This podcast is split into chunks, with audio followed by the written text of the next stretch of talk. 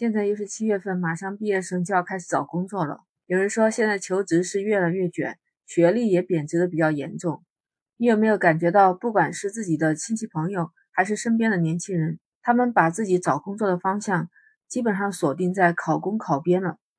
有个数据显示，二零二三年全国的研究生报考人数是达到了四百七十四万，我们国家公务员的报名人数是突破了两百五十万，这都是创下了历史的新高。看来考公考编的热情是一年比一年新高啊！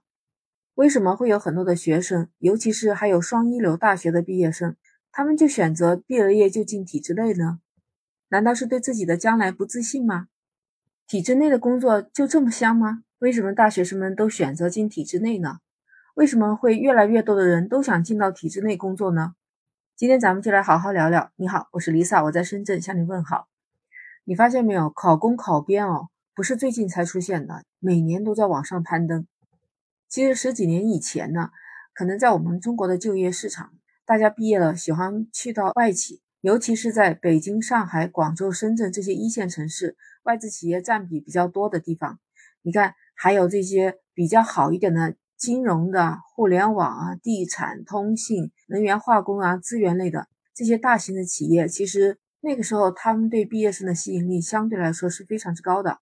那时候很多年轻人都愿意出来闯一闯，大多数的年轻人都心怀梦想，觉得自己有能力，应该出去建一番事业，或者是南下，或者是北上，都不愿意说自己轻易的进到体制内，就是从事这种一眼都能望到头的工作。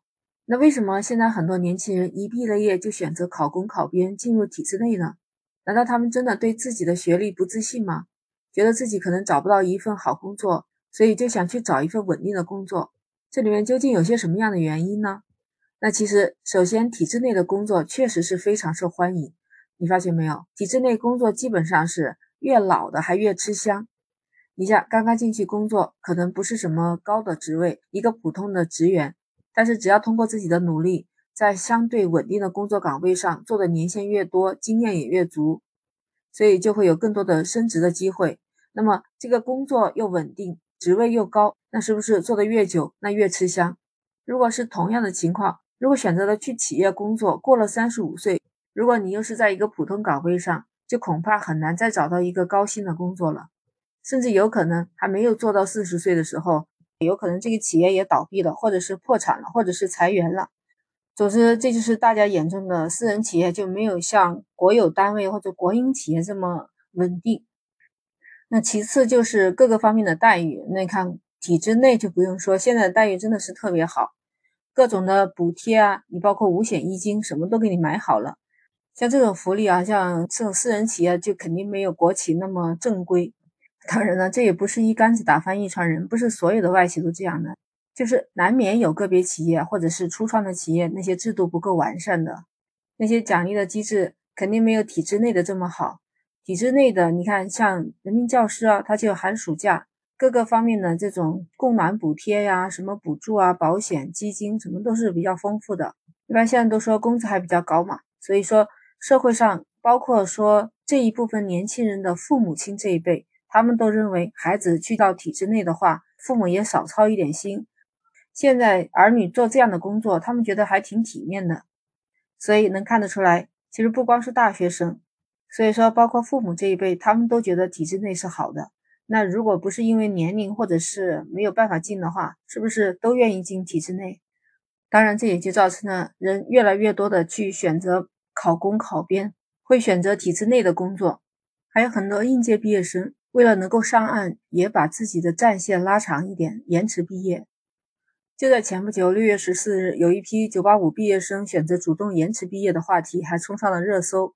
那其实有的人就是为了读博，有的人就是为了保留这个应届毕业生的身份，更好的去找工作，包括是考公务员。张同学就是湖南某个985高校毕业的小语种专业的本科生，他今年考公没有上到岸，所以他保留了应届毕业生的身份，他选择了主动延迟毕业。他说自己这么选择的目的，也就是为了参加2024届的公考。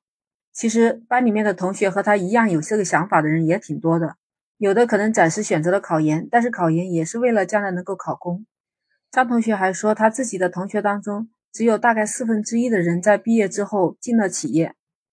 和他一样有想法考编的大概有五分之一，还有一些人就选择考研或者出国。其实求稳的心态大家都可以理解哈，不管是大学生还是学历比较低的一些年轻人，其实他们在选择就业的时候，很大一部分程度是来源于家庭或者是周边长辈的意见，所以其实整个社会对国企、对公务员的认同度也是特别的高。不知道你怎么看呢？欢迎在评论区留言。